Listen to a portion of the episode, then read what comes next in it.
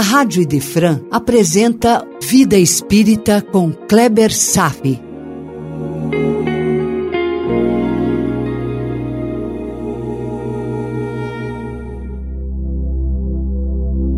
Nosso Lar, capítulo 3, Oração Coletiva, parte 1. Lá no encontro anterior, nós começamos a estudar as características da prece, o elixir da esperança, de um texto extraído do capítulo 27 do Evangelho segundo o Espiritismo. Hoje eu vou complementar esse estudo. Nós vimos que a gente deve tomar todo o cuidado de não fazer teatro, não representar o papel do hipócrita de rezar, falando alto fazendo gestos para chamar a atenção das pessoas, dizendo palavras bonitas, palavras de efeito. Porque o alcance da prece, até níveis superiores à espiritualidade, depende exclusivamente da devoção, da sinceridade com que o coração esteja se exprimindo. E também vimos que a qualidade da prece não depende de um ambiente específico, de um lugar. Além do que, a prece se torna mais qualificada se recitada a partir da intimidade, sozinho, apenas a pessoa centrada em si mesma e com o coração vibrando na mesma frequência do pensamento, sem desvios. Eu vou lembrar aqui o que está escrito em Mateus no capítulo 6, os versos 5 a 8, quando Jesus disse: abre aspas, e quando vocês orarem, não sejam como os hipócritas. Eles gostam de ficar orando de pé nas sinagogas e nas esquinas, a fim de serem vistos pelos outros. Eu asseguro que eles já receberam a sua recompensa. Mas quando orar, vá para o seu quarto, feche a porta e ore a seu pai, que está no secreto. Então seu pai, que vê no secreto, vai recompensar. E quando orarem, não fiquem sempre repetindo a mesma coisa, como fazem os pagãos. Eles pensam que se falarem muito, serão ouvidos. Não sejam iguais a eles, porque o seu Pai sabe do que vocês precisam, antes mesmo de o pedirem. Fecha aspas. Então, também aprendemos no encontro anterior sobre a importância da simplicidade do conteúdo, a fim de evitar uma certa diluição do poder de emissão da prece. Essa, entre aspas, diluição, vamos dizer assim, pode acontecer quando o pensamento se diverge por múltiplas direções, distribuído por inúmeros pedidos, produzidos por muitas palavras, que no mais das vezes vai tender para a dispersão do objetivo central do que você deseja. E hoje vamos estudar outros aspectos da prece.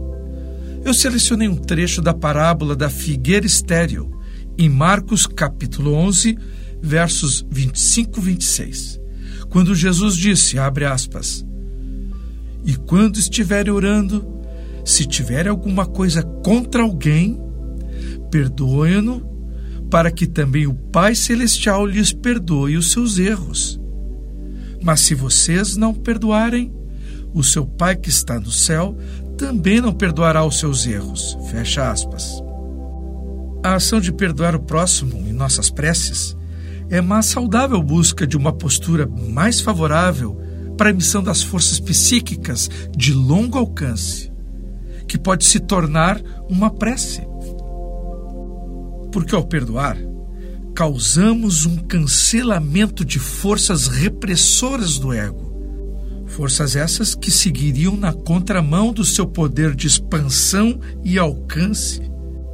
É uma dança psicológica bastante sutil que tem que ser observada. André Luiz, durante a sua aflição, procurou se posicionar na condição do devedor da vida, não um mero pedinte atulhado em deméritos. Ele reconheceu suas fraquezas e aceitou seus erros. A atitude humilde que libertou as profundas forças do amor, fazendo-se escutar em suas súplicas a grandes distâncias. ele se apresentou como devedor do próximo.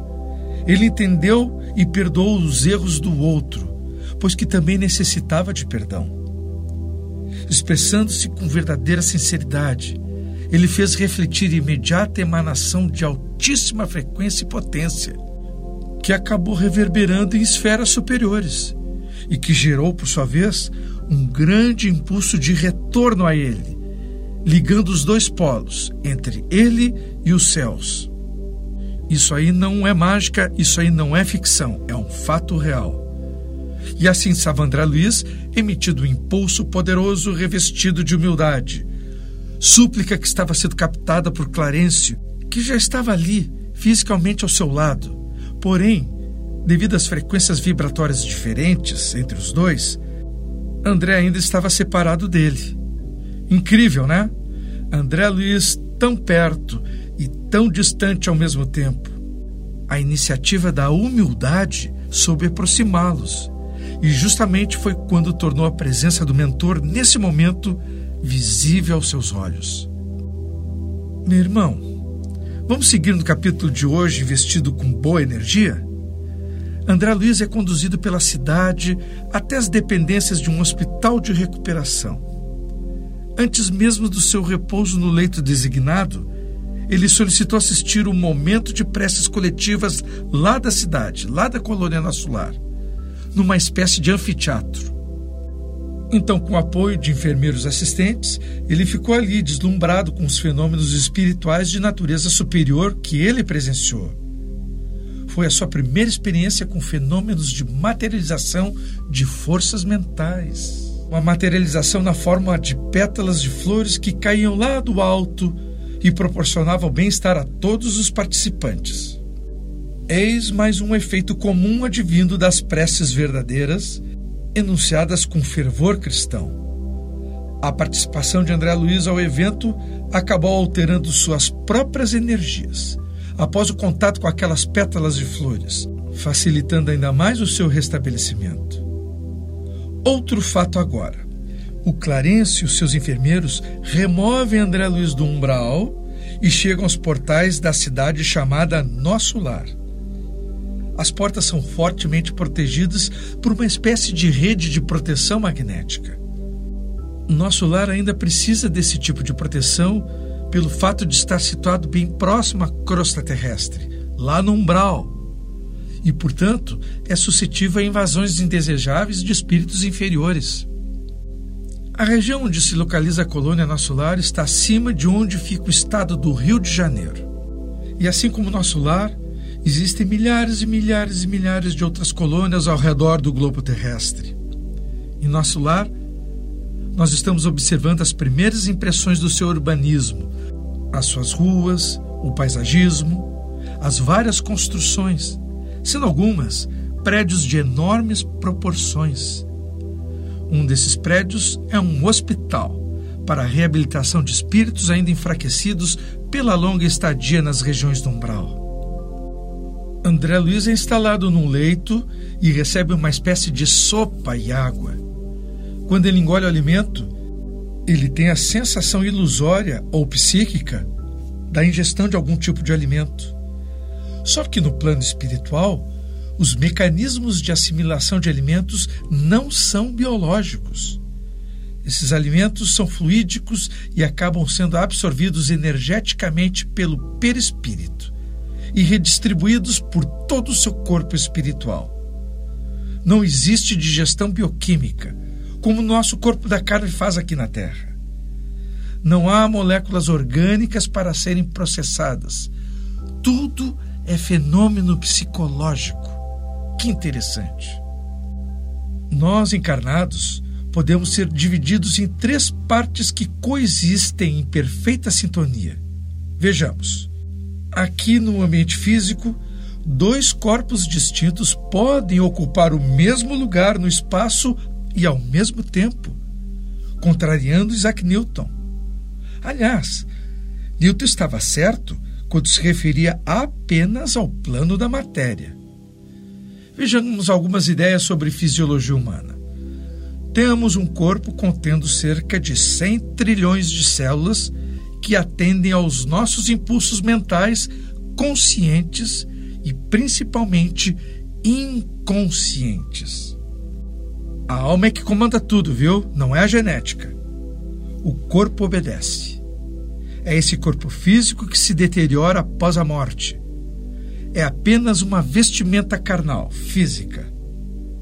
Ele transmite para a alma as impressões da vida física e devolve ao mundo o que a alma determinar. Você não é o seu cérebro, fique claro isso. Você é a alma, você é o espírito que tem um cérebro. Após a morte, o corpo nada sente. Quem sente é a alma.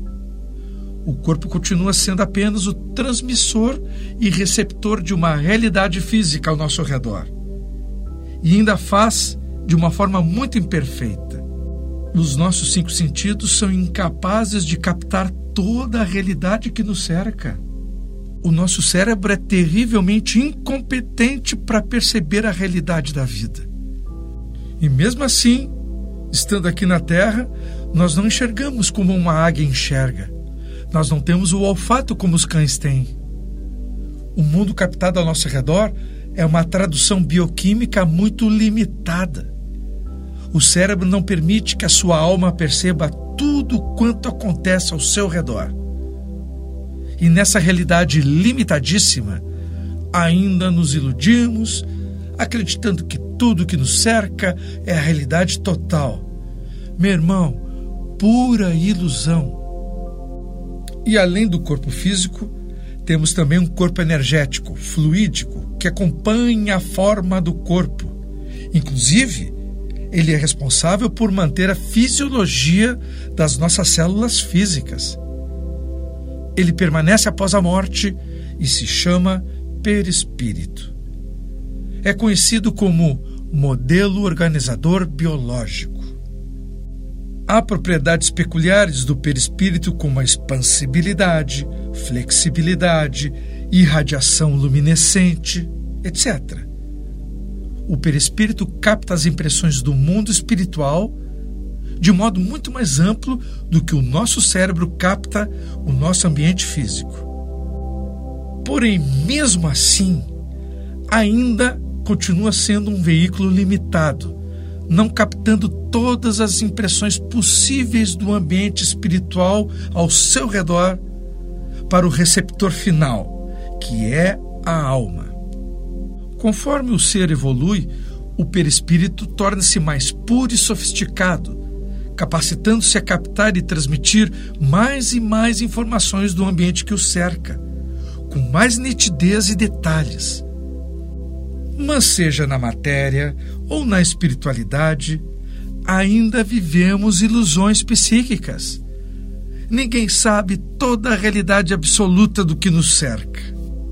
Só os espíritos muito elevados, chamados espíritos puros.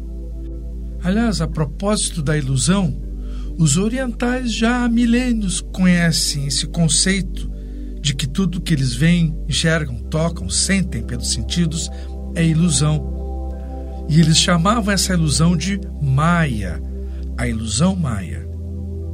No próximo programa eu vou detalhar mais curiosidades desse tema. Por hoje era isso. Desejo paz a todos e até breve. A Rádio Idefran apresentou Vida Espírita com Kleber Safi.